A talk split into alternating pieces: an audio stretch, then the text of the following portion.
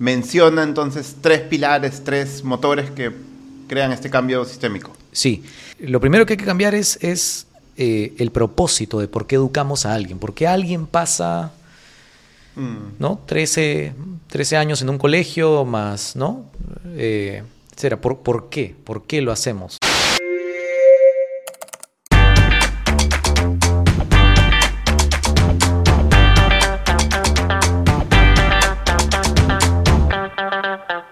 Franco, ¿cómo estás? Hola Pepe, bien.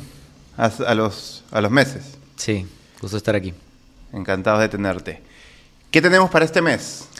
He estado leyendo sobre mm, cómo transformar un sistema educativo y hay un reporte bien bacán que se llama una, nueva historia educativa, un reporte a nivel internacional, que habla sobre tres factores clave que hay que mirar para, eh, para poder transformar profundamente un sistema educativo y la experiencia que tiene un estudiante.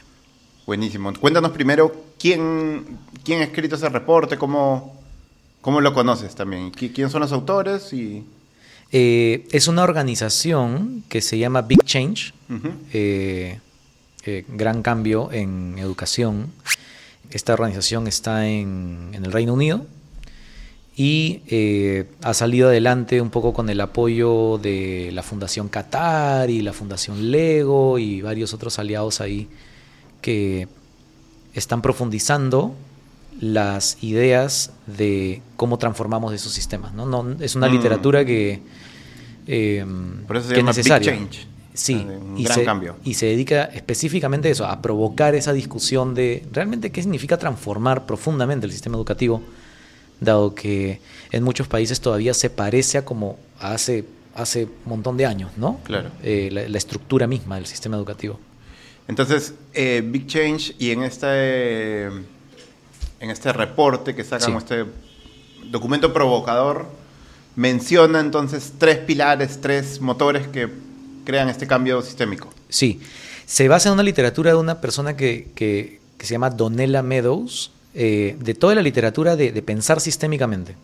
Y entonces Mark dice que hay tres factores, ¿no? Hay bastante más riqueza y profundidad, pero los tres factores que te dicen es, lo primero que hay que cambiar es, es eh, el propósito de por qué educamos a alguien, por qué alguien pasa... Mm. ¿no? 13, 13 años en un colegio más, ¿no? Eh, ¿por, ¿Por qué? ¿Por qué lo hacemos? Es una muy buena pregunta, la verdad y no sé qué contestarte. ¿Hacia qué, hacia qué estamos apuntando? Sabiendo que venimos de una historia de eh, un, tipo de educación que está más orientada hacia habilidades más académicas, ¿no? Eh, y estamos en un, en un, grupo de décadas, digamos, en la humanidad en donde estamos cuestionando, eh, como en episodios anteriores hablábamos, ¿no? El rol de las emociones. Eso debería ser un, un objetivo que, debería realmente, contundentemente incluirse en los sistemas educativos, sí, mm. no, Pero ¿qué te habla, qué te habla del, propósito? O sea, que todos tienen que ponerse de acuerdo en un propósito, o es que, o sea, hay que definir juntos un propósito, o hay que tener un propósito. ¿Qué es lo que pasa hoy? ¿Que no hay propósito? Cuéntanos un poquito sobre eso. Hoy día, en, voy a decir, en un buen grupo de constituciones a nivel nacional, de la constitución de un país, aparece el porqué de la educación. Y supuestamente habla de felicidad, que te vaya bien en tu vida, bien en la chamba, ¿no? son definiciones muy bonitas de por qué educamos, ¿no? Pero ya cuando, cuando bajamos al, terreno, a veces eh, ves en el día a día un estudiante que hay una desconexión, pues, ¿no? A veces es como, oye, yo te estoy, yo te estoy educando para que consigas una chamba. Yo te estoy mm. educando para que tal cosa, ¿no? Eh, Sobre todo la básica. Sobre todo la educación básica, efectivamente, ¿no? Y hay narrativas que compiten, pues, ¿no? O sea, tú, tú escuchas a distintos grupos en el mundo que dicen, no, es para empleabilidad, o sea, tiene que tener un trabajo. Claro. Y otros dicen, no, pero tiene que ser buen ciudadano. Y otros dicen, no, pero tiene que tener una vida, ¿no? Digna.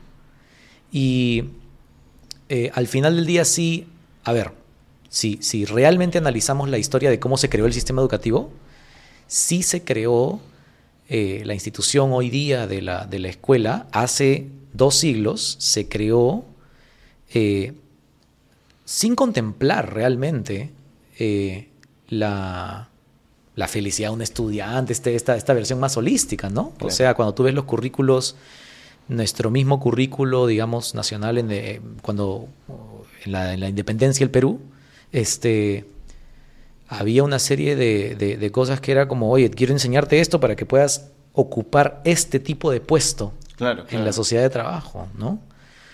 Eso ya no se sostiene ahora. Ahora tenemos una visión de vida diferente para un estudiante, ¿no? No es como, ah, una, una ingeniería social donde este grupo de personas tiene que ir a ocupar estos puestos en tales lugares y, y todo el sistema educativo va a servir para dar las habilidades mínimas para tal cosa, ¿no? Eh, estamos en un mundo donde ahora se valora bastante más las propias decisiones de autodeterminación de un ser humano. Claro. ¿no? Un mundo más diverso, algunos dicen un mundo más incierto, etcétera. Entonces, de eso se trata el am- la- la- lo que estoy viendo a nivel mundial es esa ampliación eh, y consolidación de algo más integral de por qué educamos. Eh, y que tiene implicancias en el aula. Tiene implicancias en cómo, cómo articulas el currículo, por ejemplo. ¿no? Claro, claro. Entonces, Esa es la primera. claro, definir. Definir por qué, por qué educamos. eh, qué es lo que queremos después de esas 18.000 horas aproximadamente que pasa un estudiante en, en el colegio, en su trayectoria escolar. Segundo, poder. La primera es propósito, la segunda es poder. Ajá. ¿Qué significa poder? ¿Quién toma las decisiones? Eh, en educación, por ejemplo, en la vida de un estudiante, históricamente el estudiante no toma muchas decisiones sobre su educación. Yo también estoy sorprendido. Eh, yo hablaba hace, hace poquito, ayer, con uno de mis estudiantes que justamente le está haciendo una propuesta a su colegio de cómo, de cómo transformar el colegio. Mm, Eh, inclusive los horarios, la distribución de tiempo, etcétera. Y reflexionábamos juntos, le decía, por ejemplo, a ver, vamos a una cosa bien básica. Si a ti te toca la hora de matemática, ¿tú tienes opción a no aprender matemática en ese momento? No, todos tienen que estar en la misma clase aprendiendo matemática, lo quieran o no, claro, ¿no? Fíjate esos supuestos profundos de quién toma decisiones. claro. ¿no? Este, ¿Quién dice que estás avanzando o no? Usualmente el adulto le dice al, al niño si está avanzando o no, ¿verdad? Vamos a capacitación docente. En la mayoría de países en desarrollo, ¿quién define si la, si la capacitación docente está funcionando o no? No el docente. En la mayoría de, de políticas públicas en los últimos 30 años, ¿no? No se le pregunta mucho al docente. Entonces, la discusión de cambiar las dinámicas de poder implica eh, dejar de asumir que todos los esfuerzos de transformación siempre van de arriba para abajo, ¿no? Como eh, eh, y, un poco ir hacia, hacia que los actores educativos que viven el, el- el- el servicio puedan expandir su rango de decisión sobre temas clave en educación, sobre cómo, de qué aprender, cómo evaluarse, cómo Y- determinar su propio progreso. ¿Y, y el, y el documento plantea algún, alguna forma de equilibrio o, o simplemente provoca la idea de como de expandir el poder? O sea, la idea es expandir el poder en cuanto a la decisión educativa más simétricamente entre todos los actores, pasarle el poder un poco más a un lado que al otro. ¿Entra algo o es- Lo que hace luego es que te muestra varios casos de intentos de hacer eso. Entonces, diría más que provoca la, la conversación, te ayuda a entender de qué se trata, ¿no? Y luego te dice, eh, ya más o menos sabemos, por ejemplo, que las decisiones excesivamente centralizadas en educación, Mm, en donde cinco gatos deciden arriba y... No funciona. Eso no funciona, ¿no? Ah, ya, ya. sabemos que eso no funciona, hay literatura académica cada vez más fuerte sobre eso. Entonces, si te mueves un metro para la derecha ya estamos mejor, ¿no? Este, en, en cómo hacer las cosas en una región, en una UGEL, ¿no? Eh, y te muestra un grupo de casos y te dice, mira, cuando hablamos de poder, eh, lo puedes entender así, así, así, ¿no? O sea, como quién construye la capacitación docente, quién decide si el estudiante progresa o no, el poder que el estudiante mismo debería tener sobre su propio aprendizaje. Y te dice, mira, y acá hay una iniciativa, por ejemplo, que ha probado, vamos a poner un ejemplo, darle más poder al estudiante. Ajá, Y te cuenta un poco cómo funcionó y qué podemos aprender de ello. Buenísimo. Y la tercera es práctica, que creo que eso es más, más directo, ¿no? Este, eh, O sea, transformar la práctica. transformar la práctica, es cierto. Eh, creo que por sorprendente a veces que pueda parecer, ¿no? Este, eh, creo que un poco de la literatura internacional a veces nos llevó a eso en las últimas dos décadas, de, de- de que era un problema presupuestal, ¿no? El problema de la educación. Entonces hay que invertir más, Mm, ¿no? El, el- el nivel de inversión por estudiante está muy bajo, ¿no? ¿Te acuerdas de esas comparaciones, de esos cuadros de cuánto invertimos por estudiante, claro. etcétera? Lo que... Los, los, cuadros ya mostraban que hasta un punto nomás, ¿no? Claro, que había un cierto punto y, y, era, creo que un poquito de, de, evidencia de que esto ya lo hemos escuchado pues hasta el cansancio, ¿no? Que no le puedes meter, tirar plata al, al desafío. Eh, tienes que poder entender de manera bien específica, bien sofisticada, ¿no? Realmente qué tipo de prácticas hacen la vida de un estudiante mejor. Y articular las políticas públicas alrededor de, de nuevas prácticas innovadoras, ¿no? Entonces, poder, propósito y prácticas. Eso, poder, propósito, o propósito, poder y práctica. Propósito, expandir esos propósitos, el porqué de la educación, eh, eh, reimaginar las dinámicas de poder en concreto, ¿no?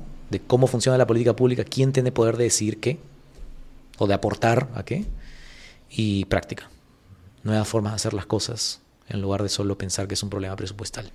La, propuesta de este informe, digamos, es que cuando pensemos en, cuando hablemos de, este cliché a veces, ¿no? Que es transformemos la educación, utilicemos estos tres conceptos, estas tres partes de la conversación. Ah, los incorporemos, tres dimensiones. Yo personalmente creo que la que menos se habla es la de poder.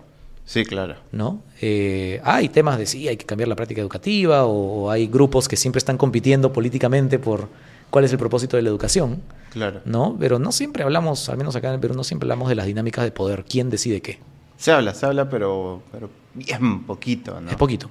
Bien poquito, sí. Es poquito. Y lo, y lo ves en las políticas públicas. O sea, creo que una manera directa de verla es quién participa en la formulación de, de verdad de las políticas públicas, quién participa de la evaluación para ver si es exitoso o no, y quién decide finalmente qué se hace y cómo se hace.